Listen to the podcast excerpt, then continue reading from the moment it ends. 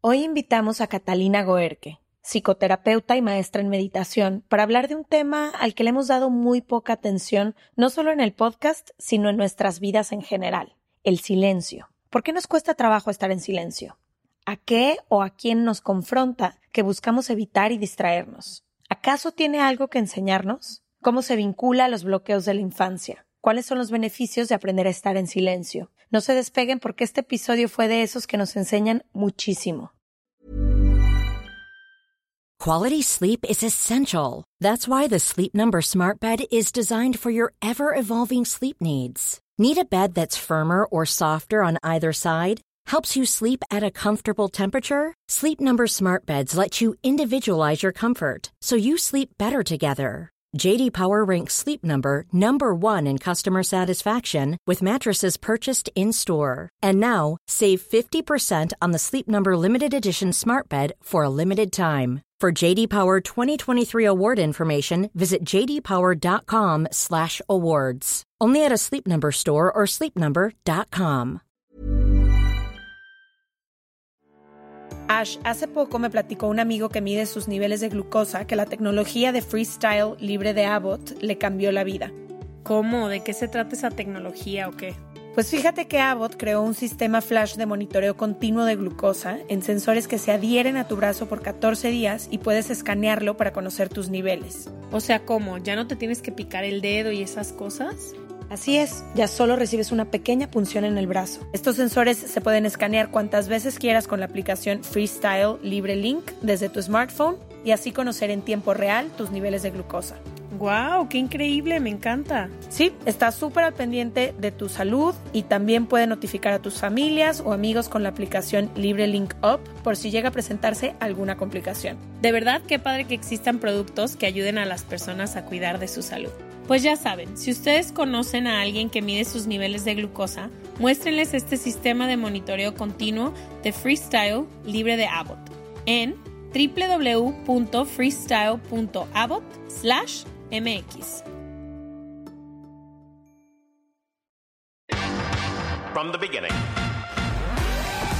Se regalan dudas nace de la infinita necesidad de cuestionarnos todo. Todo. Todo lo que está a nuestro alrededor. ¿Por qué creemos lo que creemos? ¿Qué alternativas hay? ¿De dónde venimos y hacia dónde vamos? ¿Cómo tomar decisiones más informadas? Coexistir para vivir más intensamente sin dejar de crecer. Hemos tenido tantas dudas durante tanto tiempo que te las queremos regalar. Soy Leti Sagún Y yo, Ashley Franje. y en este espacio invitamos a expertos, amigos, profesores, gente que queremos y que admiramos, que sabe y no sabe tanto. de todo eso que tendríamos que estar hablando. En colaboración con ACAST.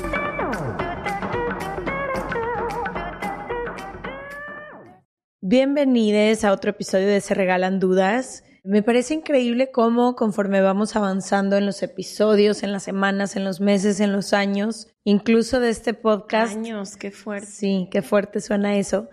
Pero seguimos encontrando cosas en las que nos atoramos o cosas que nos detonan en la vida, ¿no? Ya trabajamos un tema y de pronto nos damos cuenta que hay otra cosita que está por ahí. Y creo que una de las cosas más interesantes cuando empiezas a trabajar en ti es darte cuenta de que muchas veces tú eres quien dibuja los propios límites en tu vida. Como que en algún momento de la vida te- hiciste o hubo ciertos bloqueos en los que entonces tú te limitaste y entonces es muy duro saber cómo a veces nos autosaboteamos y cómo nuestros propios pensamientos o nosotras mismas jugamos en nuestra contra.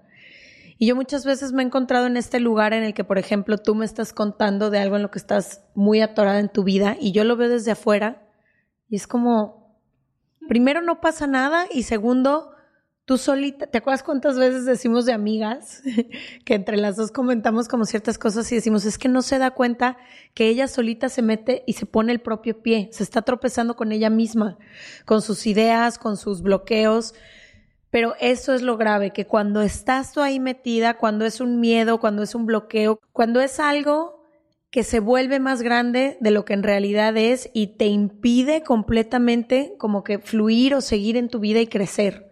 Y creo que todas tenemos ese tipo, todas las personas que nos escuchan pueden encontrar ese tipo de cosas que se atoran y para cada quien son distintos.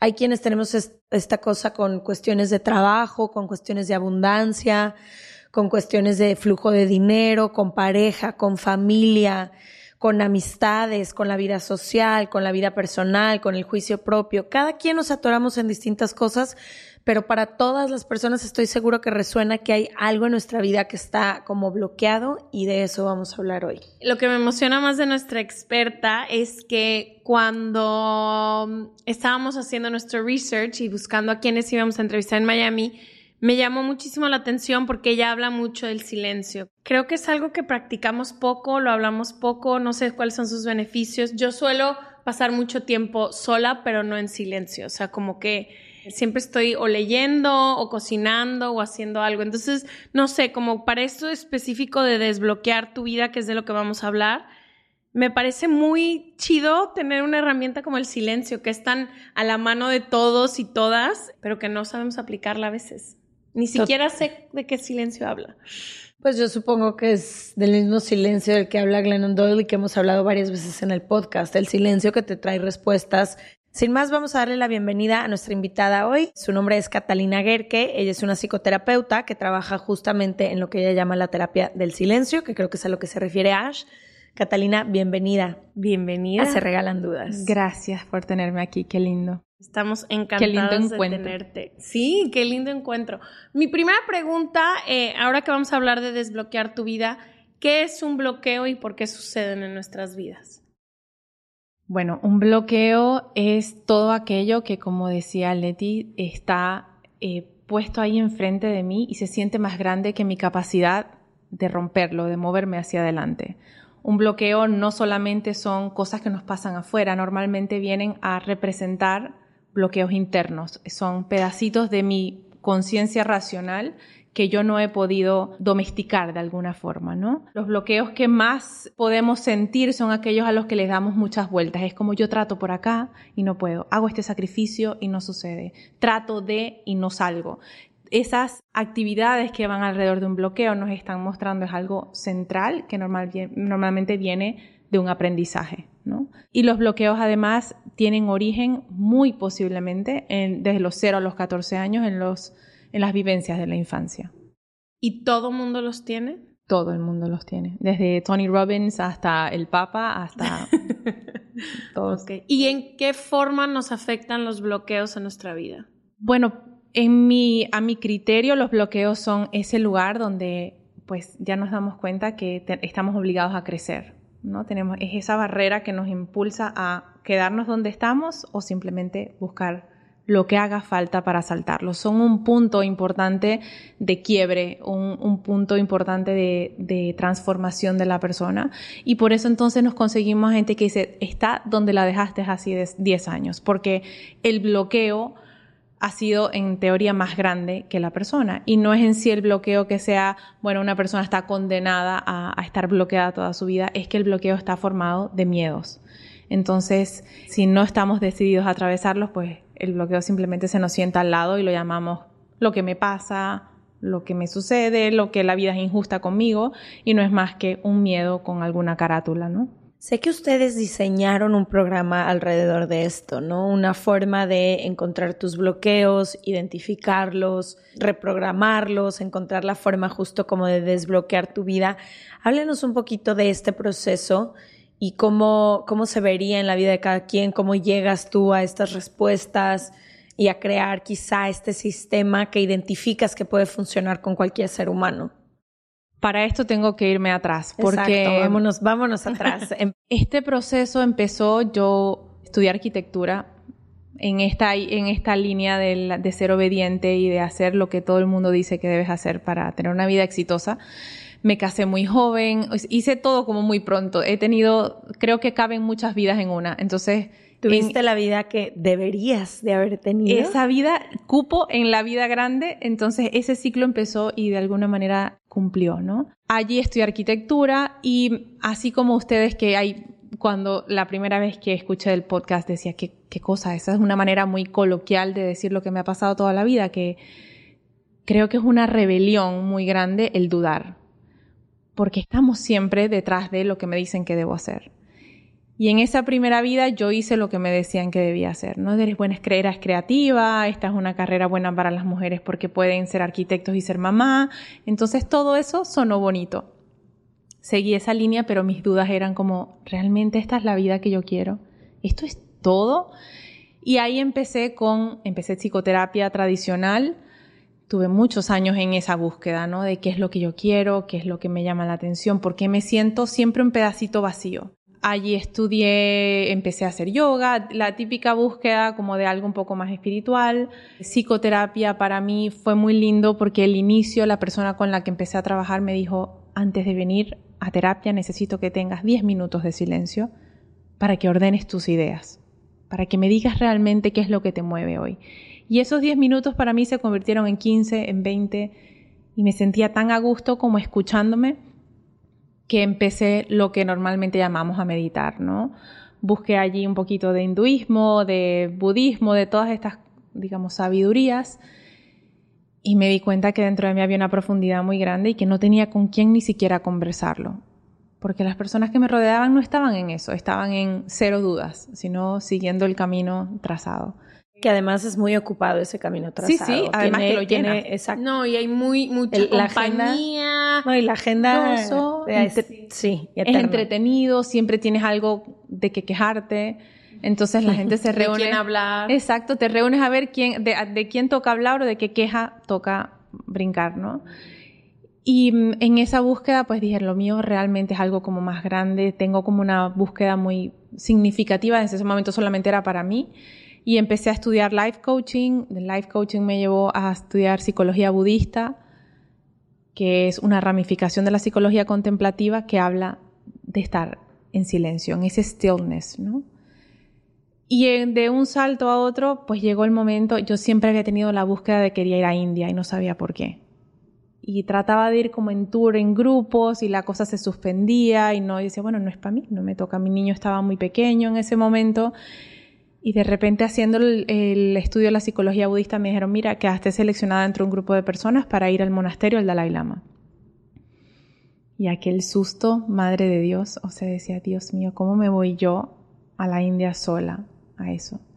Pero bueno, la duda se convirtió en certeza y dije, este es el momento. Me fui a India, estuve en el monasterio del Dalai Lama en silencio y esa es quizás una de las aventuras más grandes, ¿no? Es estar conmigo en la nada, porque allí no hay nada. Es, el tiempo se detuvo y fue eso, estar un montón de días evaluando lo que para mí eran certezas, convirtiéndolas en dudas y después de ahí reorganizándolas hasta hacerlas lo que era para mí entonces una verdad. Hice todo lo que me trajeron, puse un pedacito de mí y dije, ahora más bien, yo creo que Catalina es otra cosa. Y, y para eso me sirvió el silencio todo lo que había aprendido del comportamiento humano, ahí lo puse en práctica y dije, si yo puedo hacer esto por mí, lo puedo hacer por cualquiera.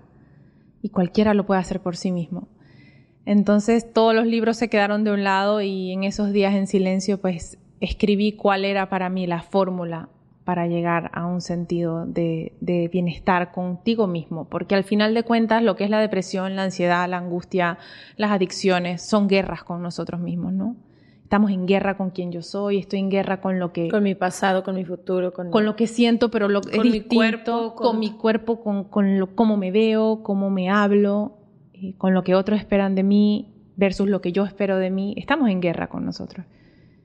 Y estar en, en, silencio te lleva a decir, bueno, primero me confronto, después me miro con compasión y digo, pero si yo estoy sola para mí, ¿con, con quién me quedo conmigo, no? Y ese proceso es lo que, lo que pude poner en, lápiz, en papel y en audio, y es el programa de Rediseña tu vida. Es un programa de un nivel de profundidad bien, bien duro. En el que la persona se ve confrontada con qué, con sus bloqueos justo. Consigo mismo, exacto. Te quedas allí con el primer paso, allí es ver quién soy hoy, cuáles son las partes de mí que se han quedado fuera para poder caber en la sociedad o caber en los estándares que, me pedían, ¿no? Y allí entonces hacemos como, a ver, vamos a hacer una contabilidad. ¿Cuánto hay de mí aquí en la vida actual que llevo y cuánto se ha quedado metido en un closet? Entonces en esa incorporación el bloqueo no era más que la confrontación de mí mismo. Yo estaba bloqueada ante mi verdad y entonces ponía la verdad de Leti por delante. Dice, no es que yo no me puedo escoger yo, tengo que escoger lo que me ha dicho Leti que tengo que hacer.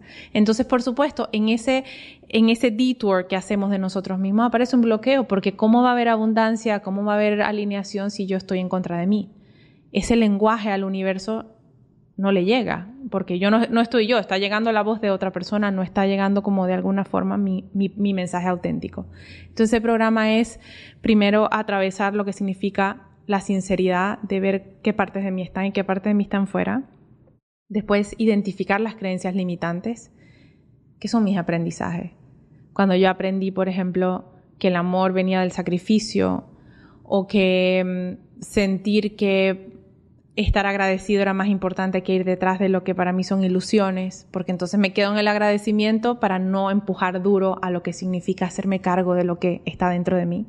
Y entonces vamos así transitando un montón de creencias que tenemos de la infancia, el no soy suficiente, el los no se puede todo, no, podemos tener todo. No pidas tanto, tantas cosas que de alguna forma son los bloqueos, es la manera en la que yo he limitado mi potencial. Y después viene el módulo que quizás para mí es el más importante, en el que combinamos los costos en la intuición.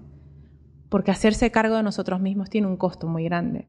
Tengo que dejar a un lado lo que me dijeron que tenía que ser, las personas que me dijeron que, que yo era bonita o era chévere o era buena haciendo lo que ellos querían y ese costo al final de cuentas está allí para decir, bueno, hasta aquí, ¿no? Y tienes que dejar a un lado el sistema que siempre te ha funcionado, las certezas que hasta ese momento tienes, las cosas que persigues, muchas veces las personas que te rodean, ¿no? Cuando caes en, en conciencia de todo esto.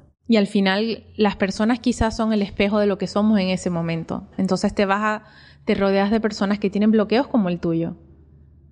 Y si tú saltas ese bloqueo y saltas esa limitante, a muchas personas no les gusta que estés allí porque les recuerdas que ellos tienen que hacer lo mismo o que están parados por un miedo que no se vean dispuestos a, atravesar, ¿no? Quiero regresarme al, a la primera parte que dijiste de cómo encerramos cosas en el closet, ¿no? Que creo que Brené Brown habla mucho de esta vergüenza, ¿no? Que nos da quienes somos completamente. Tú que has tratado con tanta gente que ha tomado y que ha que ha ido contigo y que conoces, ¿cuánto normalmente dejamos fuera y cómo sabemos si estamos dejando una parte de nosotros fuera? Porque ¿Y por qué la dejamos fuera? Ajá, ¿por qué la dejamos fuera? Pero yo ahorita que me acuerdo, de chica hubo ciertas partes de mí que seleccioné que no eran dignas, por así decirlo, y las metí en un closet. Y no es hasta ya mucho más grande que me ha pasado que digo, yo siempre fui así y me forcé a ser, oiga, ¿dónde está esa parte mía que me encantaba? Ah, últimamente le dije a Leti que yo solía ser muy social, solía tener muchísimos amigos y la metí en un closet y le digo a Leti, y ahora volteé y digo, me gustaría regresar a esa parte de mí, pero ¿por qué nos encerramos tanto? Y me gustaría saber cómo si le pasa a todo el mundo. Yo creo que una frase que usamos a diario es cuando decimos, no, es que esa persona es de otra liga o esa persona ya llegó. Cuando admiramos a, gente que, que la sentimos muy distante, en mi criterio son personas que ya han sacado todo lo que tenían en su closet entonces da un sentido de, de wholeness, de completo, de admiración. Cuando estamos en ese pedacito de, castración de nosotros mismos, no nos sentimos completos. Entonces admiramos a los que se sienten que ya se, integraron a sí mismos. Todos hemos estado de alguna manera disociados o fragmentados de, de nuestro ser porque, a ver, a nivel de explicación psicológica, el ser humano lo primero que busca es pertenencia, como un animalito, ¿no? Y si tú estás en una casa donde pues son ateos y tú tienes una sensación de espiritualidad muy grande, tú dejas eso afuera. Y si en tu casa son súper católicos y tú sientes una cosa fascinante por los astros, los dejas afuera. Porque el costo de no pertenecer a mi grupo familiar es muy doloroso, sobre todo cuando somos niños. Entonces, la autenticidad se queda en el closet. Hay casas, por supuesto, en las que, hogares donde eso no sucede, pero son mínimos los ejemplos de, de esos lugares porque como padres tenemos preconcepciones de lo que está bien y lo que está mal, también heredados, ¿no? Entonces nuestros hijos van poniendo cosas en el closet que nosotros como padres no queremos ver o no sabemos manejar. Si tenemos un hijo que baila y canta y es súper creativo y a mí me castraron eso cuando niño, cuando lo veo, se lo prohíbo también. Entonces porque me, me duele verte a ti lo que yo no me permití. En esos procesos es como vamos de generación en generación. Metiendo a la gente en el closet, todo el tiempo. Hasta que llega alguien en la familia que dice, se acabó. Fíjate que no. Sí, sí. Y entonces esa persona saca del closet lo suyo, lo de su madre, lo de su padre, lo de sus abuelos, y ahí para repartir. Y esa persona normalmente tiene como la dificultad de presentarlo, pero su autenticidad se lleva por delante ese bloqueo, por decirlo así, ¿no? ¿Y cómo me doy cuenta si estoy dejando partes atrás de mí? Porque a veces a mí me ha pasado que creía yo firmemente que era algo y después ya no era, o una creencia que creí que era mía ya no era. O sea, ¿cómo quienes nos escuchan ahorita pueden navegar esto y decir, esto es algo de mí que tengo en el closet que me gustaría sacar? Y últimamente también con ciertas preguntas que, porque todos los lunes en nuestra junta interna de equipo hacemos preguntas, ¿no? Y cada vez nos vemos así de que más, más creativas y más profundas o lo que sea. Pero hemos estado haciendo muchas preguntas de, de cuando éramos niñas y tenemos también nombres en el equipo, de cuando éramos niñas y niños. Y como que yo me he empezado a confrontar con muchas cosas que ahora me acuerdo que era como niña y que no sé dónde quedaron. ¿No? Esta capacidad, por ejemplo, yo era creativa, pero e, en un exceso y mi imaginación iba tan lejos que yo podía pasar tardes enteras sola en un universo entero que me había creado, ¿no? Y ya no sé qué pasó con esa parte de mí, o como que me acuerdo ahorita con nostalgia de ciertas cosas que creo que me gustaría retomar, pero van 30 años o 25 años de mi vida que dije, no, tú ya no puedes ser esto, tú ya no eres esto, porque tienes que ser así para poder lograr esto. Entonces, sí, también cómo empiezas a integrar todo eso que perdiste de alguna forma. Yo creo que el propósito de una vida, y eso es de los que trabajamos en el programa de propósito de vida, lo hemos dibujado hacia quiero ser como Kim Kardashian, quiero ser como ideales, ¿no? Y el propósito de vida no es más que eso, que incorporar todas las partes de mí que se habían quedado afuera, porque eso es un lugar de, de plenitud. Entonces, cuando sentimos que hay algo que está bloqueado en nuestra vida, por ejemplo, es cuando tratamos mucho, cuando hacemos mucho esfuerzo y las cosas no cambian. Allí está faltando un pedacito de ti que se quedó. Si tú sientes que en tu trabajo, por ejemplo, ya no te salen las ideas o estás totalmente sistematizada y, no hay una sensación de soy libre haciendo lo que hago, es porque tu creatividad, que no es más que el flujo de la libertad de ser quien yo soy, se ha quedado atrás. la manera en la que nosotros vemos eso es con la insatisfacción interna. Es cuando siento, tengo un vacío de algo. Tengo un vacío de libertad, tengo un vacío de expresión, tengo un vacío de creatividad, tengo un vacío de, amor. de, emociones, de, de amor, de aventura.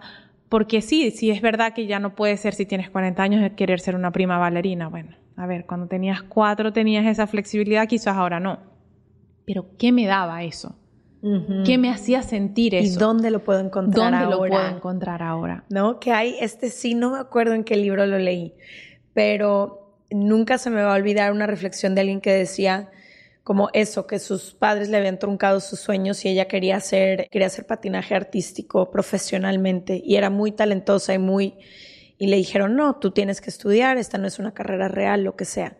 Y entonces a sus cuarenta y algo de años tiene una crisis dentro de su matrimonio con sus hijos y todo, y ella se ve en este momento en el que dices que esto es lo que yo más quiero, ¿no?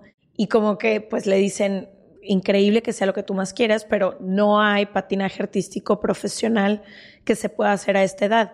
Y entonces ella empieza a reencontrarse con diferentes actividades, incluso una de ellas regresar a patinar, pero ya como un hobby y te va contando todo el proceso de cómo sí recupera esa parte suya, que no necesitaba el reconocimiento de hacerlo de forma profesional, pero lo que ella se da cuenta en este momento de su vida es que lo que ella necesitaba era este espacio de una actividad que le hiciera sentir que estaba en el presente, que estaba con ella misma, que hacía algo para ella.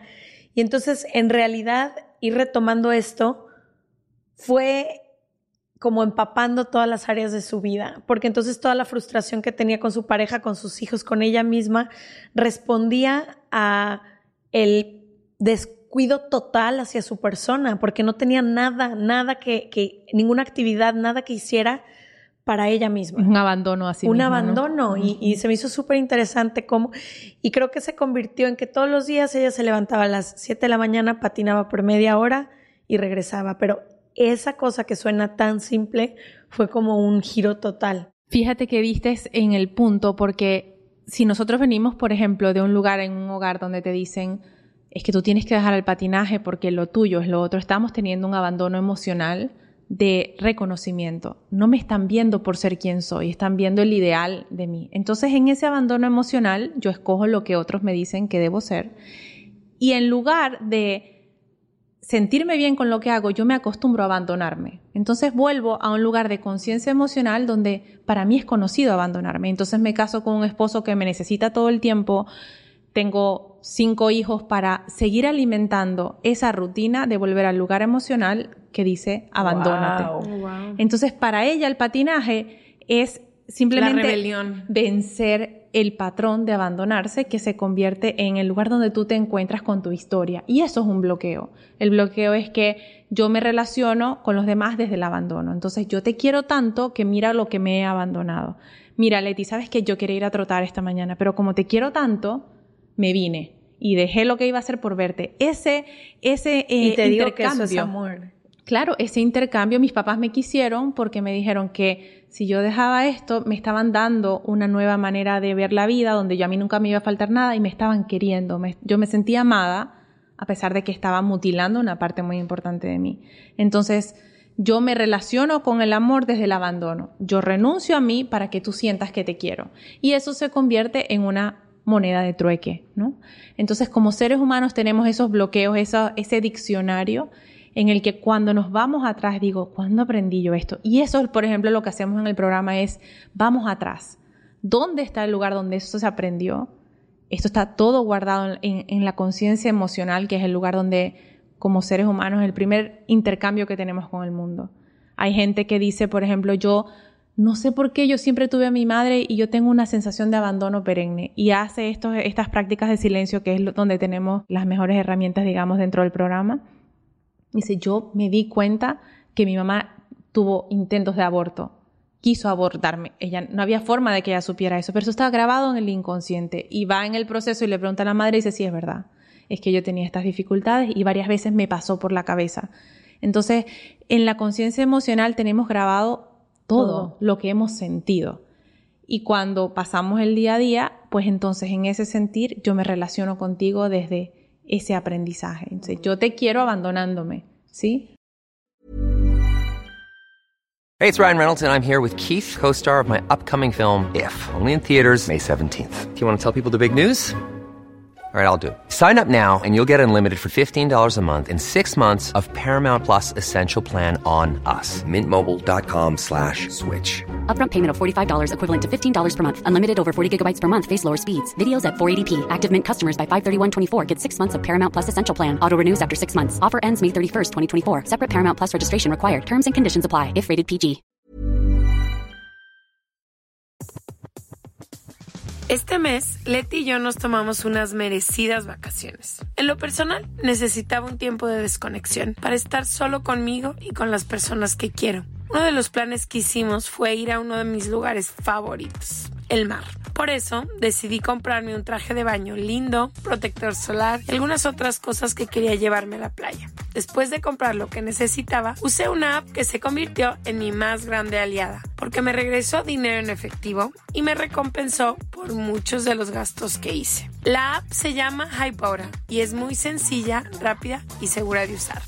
Hybora me ha regresado dinero por comprar en tiendas como Lowell's, Macy's, Sephora, Best Buy y mucho más. Tú también puedes empezar a usarla y recibir dinero por comprar desde comestibles hasta artículos del hogar y de belleza. Lo único que tienes que hacer es agregar tus ofertas en la aplicación, subir tu recibo y listo. Obtendrás dinero real que podrás depositar a tu cuenta bancaria, PayPal o tarjetas de regalo. Si tú también quieres aprovechar estos beneficios, en este momento, para ti que eres parte de nuestra comunidad, Hybora ofrece 5 dólares por solo probar Hybora usando el código DUDAS cuando te registras. Simplemente ve a la Apple Store o a Google Play Store y descarga la aplicación Hybora, completamente gratis para comenzar a ganar dinero en efectivo y use el código DUDAS. Eso es I-B-O-T-T-A en App Store o en Google Play con el código DUDAS. Me encantaría hablar del silencio. Yo como tú me fui a la India por otras razones diferentes. Mi mejor amiga vive allá después de Leti. Yo así de, bueno, se acaba de regalar dudas. No, no, no. Una de mis muy, muy, muy grandes amigas vive allá. Me iba a ir con el que en aquel entonces era mi pareja y 10 minutos antes de irnos se canceló el, el viaje para él. Entonces yo me vi en la India pasando, fui a un retiro de silencio de como 15 días, 10 días y después estuve sola en la India durante dos meses. Y después de ese momento de silencio tomé una de, las decisiones más importantes de mi vida que literalmente cambió el rumbo de mi vida, que fue mudarme de ciudad, llegar a una ciudad donde he hecho y construido un chorro de cosas que me han hecho muy feliz. Pero fue solo en el silencio que yo entendí mi propio sufrimiento. O sea, yo no había podido ver que todos los días la vida era un sufrir para mí. Estaba tan ocupada que yo nomás, lo único que descubrí en el silencio es, no quiero regresar a esta ciudad Este caos. a este ca- o sea, era, yo decía, es que no puedo regresar a esta ciudad.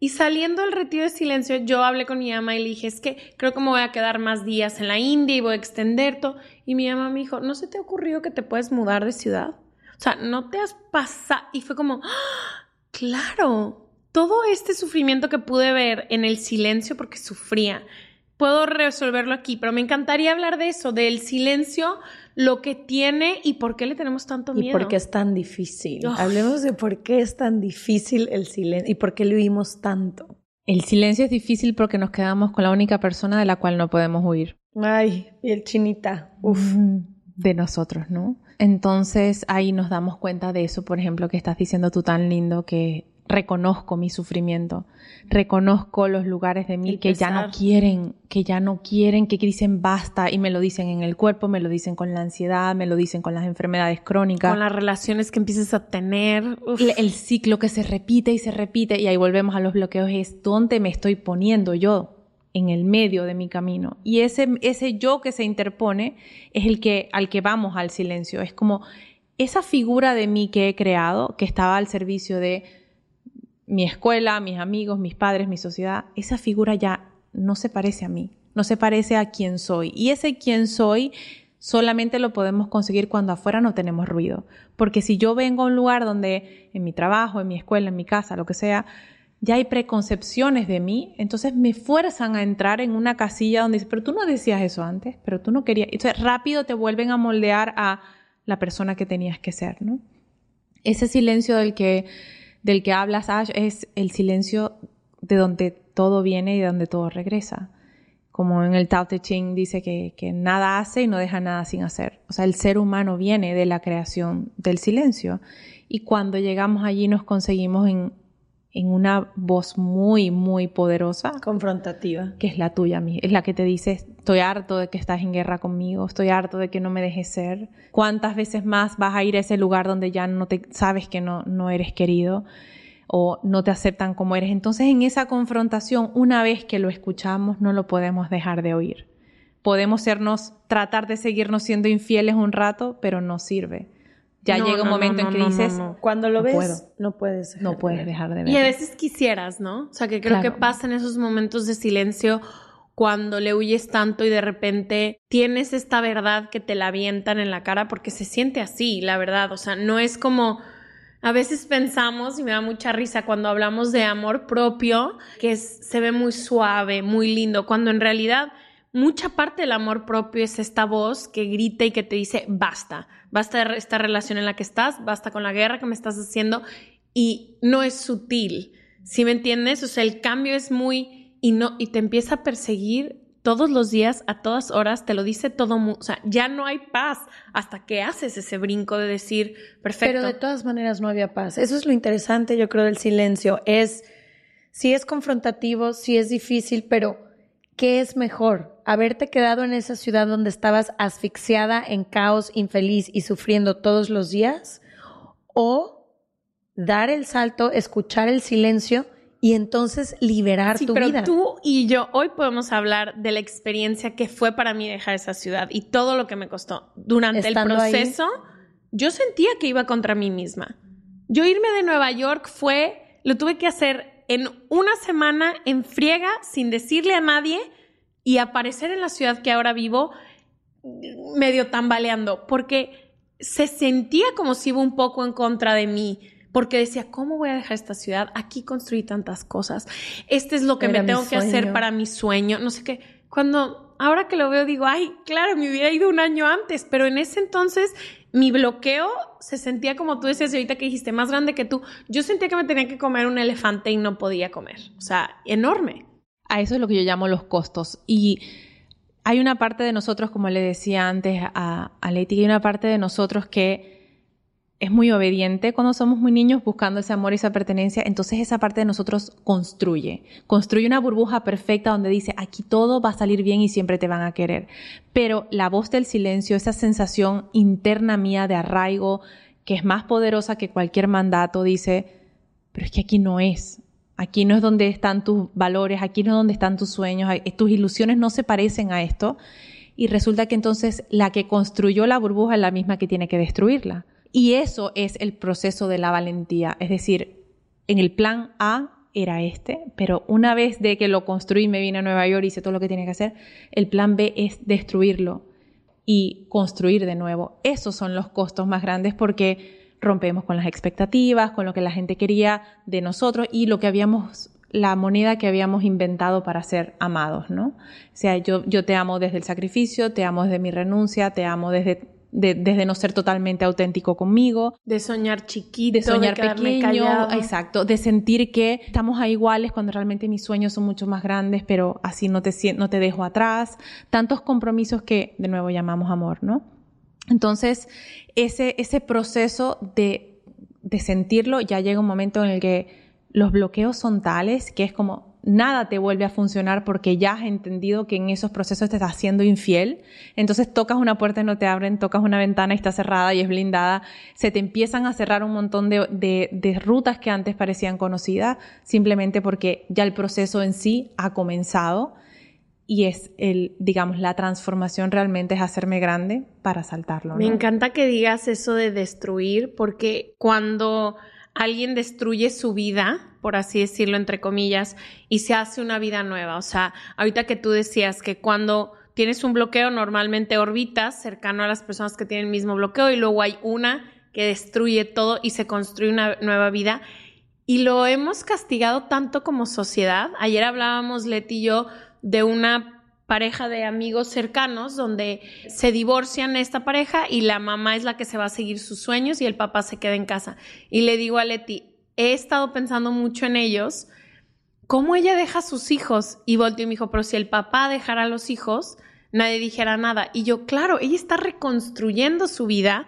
No, y no los dejó, está, nada más está trabajando. Está trabajando, o sea, Pero si él hubiera hecho lo mismo, nadie hubiera señalado nada. Exacto, y ahora la señalan, pero así miles, ¿no? Gente que deja trabajos que todo el mundo dice, ¿cómo dejó ese trabajo? O cómo, y me ¿Cómo dejó esa persona? Exacto, ¿cómo? O de que tenían un matrimonio divino, o sea, miles de cosas que ponemos que la palabra destruir y cambiar tu vida radicalmente es tan castigada y solo venimos a eso, a destruir y construir, destruir todo el tiempo, millones de veces y creo que no damos nunca el espacio ni a nosotros mismos ni a nuestra gente cercana que es la que vemos destruir y construir todo el tiempo. Bueno, es que cuando alguien se anima a ir por algo, creo que tiene que ver con lo que decía Catalina hace rato, te confrontan con lo que tú no te has animado. Entonces, ¿cómo no te voy a señalar si tú sí fuiste por eso que yo tanto quiero, pero llevo 15 años reprimiendo en mí? Uf.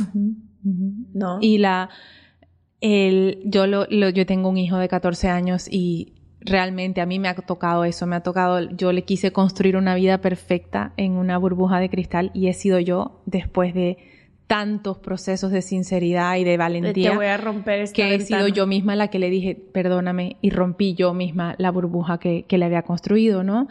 Y le digo, con esto lo único que te puedo mostrar son dos cosas. Una, que no hay nada lo suficientemente grande que esté pasando en tu vida como para que yo no lo pueda tomar.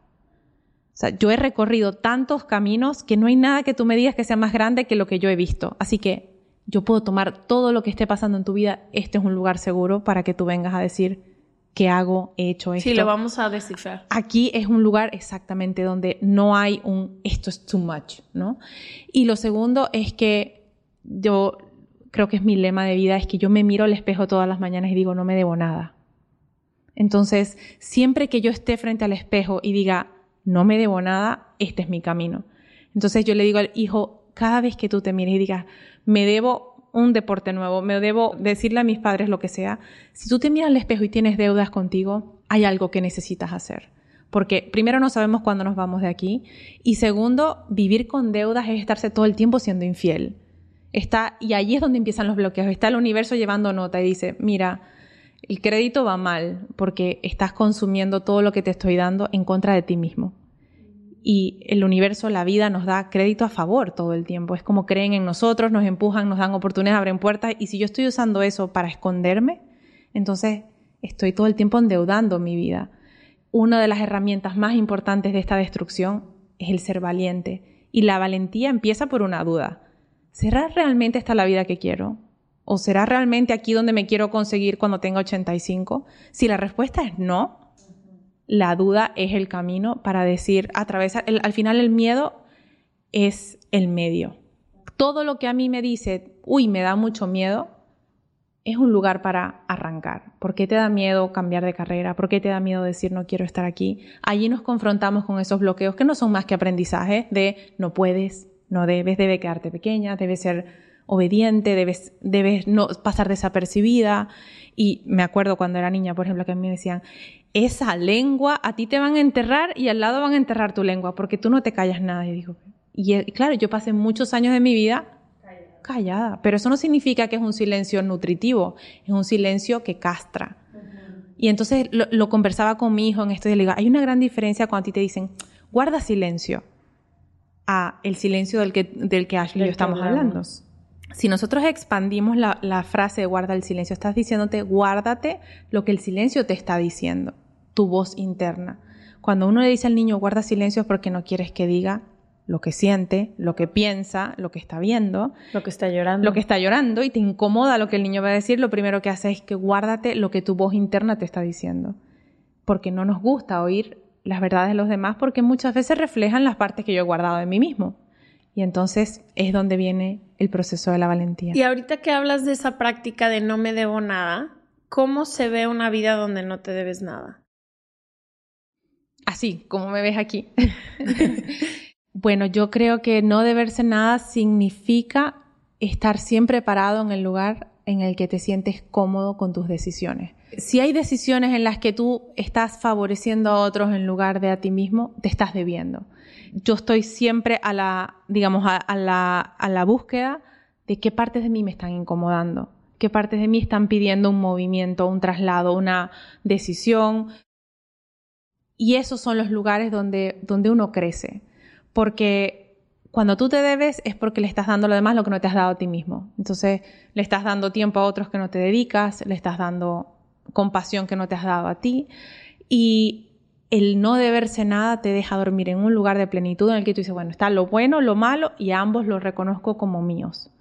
Si tu deuda es mirarte al espejo y decir, no quiero ver lo malo que he hecho, pues estás todo el tiempo trabajando en función de tapar las cosas que... cerrar los ojos. Exacto. Sí, como que no estás en paz. No estás en paz contigo. Eso es la, el estar en deuda con uno, estás siempre intranquilo, tienes una sensación de vacío que cuando te has pagado todos los espacios, bueno, no tengo, ahorita no tengo nada que me esté tocando a la puerta, ¿no?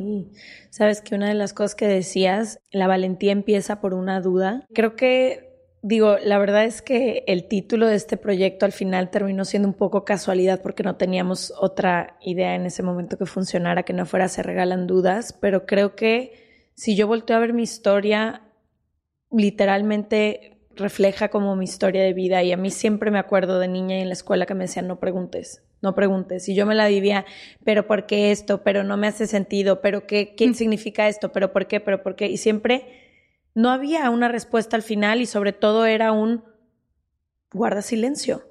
Me incomodas. Me incomodas. Eres una persona incómoda. Y creo que la invitación que hemos hecho a lo largo de estos tres años es que la gente encuentre el valor de hacerse las preguntas. Y eso es el silencio.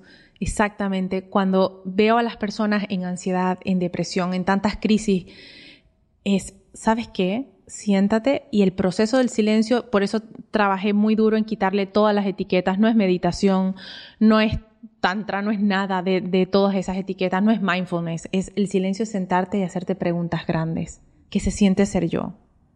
¿Qué es lo que me incomoda? ¿Qué de lo que vivo todos los días ya no se parece a mí? Esas preguntas que son la apertura a una duda, te empieza a mostrar afuera y las sensaciones son muy sutiles, donde tú te rigidizas, donde, tu cuerpo, donde tu cuerpo, cuerpo te dice aquí no, aquí no, y donde dices, parece que aquí, está sí. calientito. Entonces el silencio es esa conversación de la pregunta grande, que estamos acostumbrados a hacerla afuera cuando somos niños porque nadie nos dice, pero tú sabes la respuesta. Los niños no, él quiere un helado de vainilla.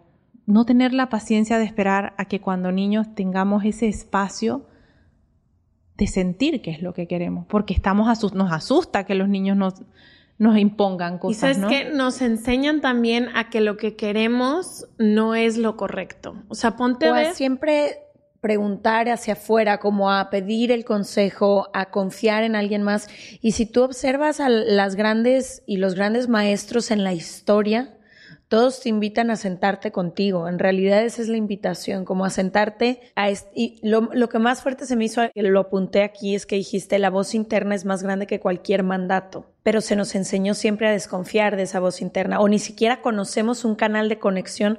¿Qué es la intuición? ¿Cómo me conecto con esta voz interna y cómo voy a creer en ella cuando siempre me dijeron haz lo contrario, tienes que ser otra cosa?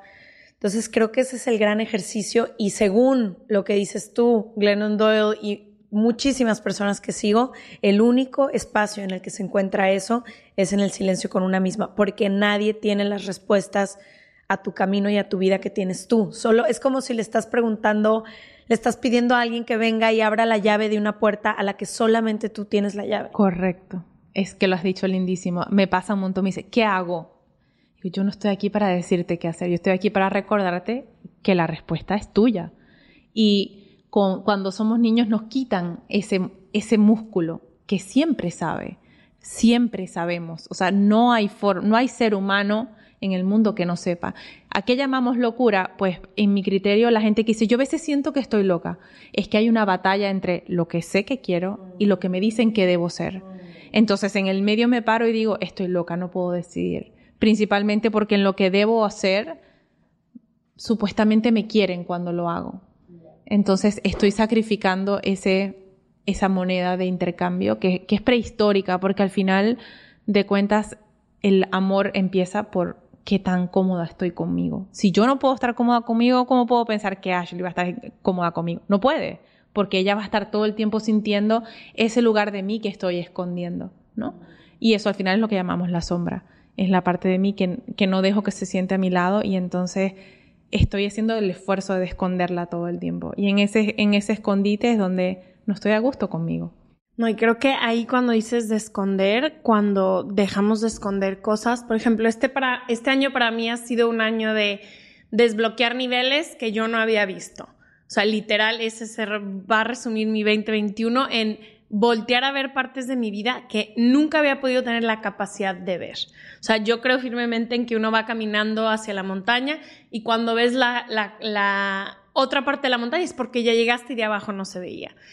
Y creo que este año se, mi vida se resume en eso, en ver partes de mí que no había tenido las herramientas para poder ver y me he dado cuenta y lo que más viene con tristeza siempre, como que a mí me ha dado mucha tristeza este proceso porque digo, ¿cuánto tiempo, esfuerzo, cosas he sacrificado por esconder esto?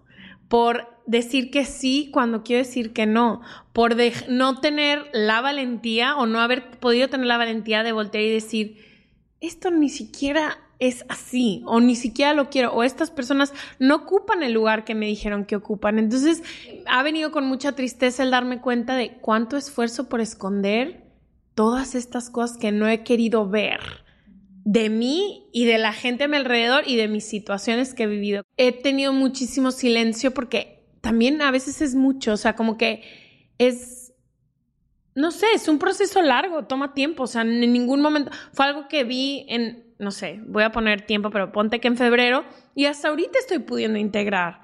Después del podcast, después de mil terapia y todo, pero es a veces complicado. ¿Cómo podemos llegar a integrar todo esto que estamos viendo, porque sé que quienes estén escuchando esto y quienes han sido las incómodas de su familia toda la vida, pueden levantar la mano, pero también hay gente que un poco vive esas vidas de las que hablamos, que son las que te muestran el camino, que son muy celebradas, que son muy acompañadas, que voltean y dicen, híjole, todavía hay partes de mí que no he podido encontrar. ¿Cómo podemos, me encantaría que dieras algunos tips, que sé que ya se está acabando el tiempo, pero cómo podemos integrar y ayudar a vivir una vida sin estar bloqueada todo el tiempo? Una pregunta que creo que es muy simple y muy poderosa ante un bloqueo es preguntarse por qué no. ¿Por qué no? ¿Por qué no puedo ir a ese viaje? ¿Por qué no puedo dejar esta relación? ¿Por qué no puedo decir basta? ¿Por qué no puedo cambiar? El por qué no nos muestra dónde aprendí a justificar el quedarme, el no hacer. Entonces, en mi trabajo está siempre la introspección, ¿no? Es como tráeme qué es lo que has conseguido. Y ese lo que he conseguido necesita acción. Parte de los procesos que yo llevo a diario es rescatar personas que tienen 15 años en terapia en el hueco, como llamo yo, ¿no? Es estar metido en un túnel sacando y sacando basura.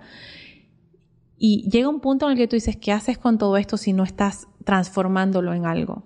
El ¿De qué sirve aplicándolo en tu vida. Te convierte simplemente en un lugar de escombros en el que estás recolectando pedacitos de ti que sí nos hace falta recolectarlos, pero para que haya integración tiene que haber acción. Entonces, si a ti te dijeron de pequeña, deja de preguntar, tú sacas un podcast que dice, se, hacen preguntas, ¿sabes? Y entonces la integración. Y, le, llamas casualidad. Casualidad.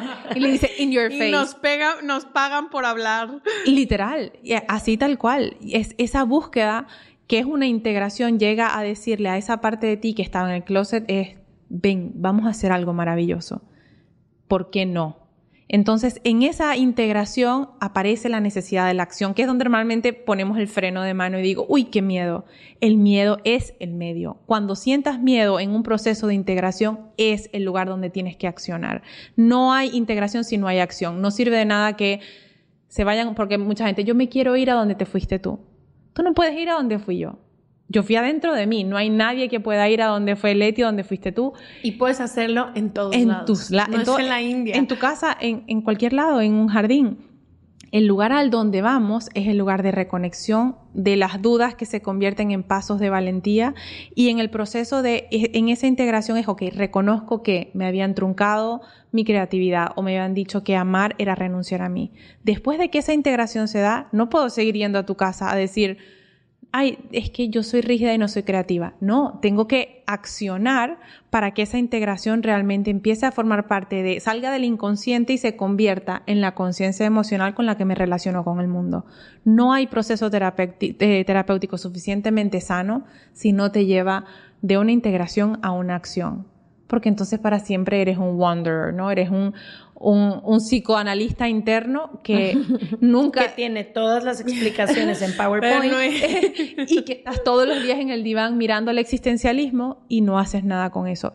la transformación es ese proceso en el que la integración de lo que ahora reconozco me lleva a un proceso de acción en el que ahora me puedo mirar al espejo y decir, lo hice, no me debo nada. Wow. divino todo quiero parte 2, 3, 4, 5, 6, 7. Gracias Catalina por tu tiempo, te lo agradecemos infinitamente. A ustedes que nos escuchan, si aquí encuentran algo de valor, acuérdense que la única manera en que pueden ayudarnos a que sigamos creando esto es compartirlo, compártanlo con amistades, con familia, con parejas, con quien sea que ustedes crean que les puede funcionar esto que están escuchando. Y les vamos a dejar aquí toda la información de lo que hace Catalina, de sus talleres, por si están interesadas o interesados. Nos vemos el próximo martes y le Hey, it's Paige DeSorbo from Giggly Squad. High quality fashion without the price tag. Say hello to Quince.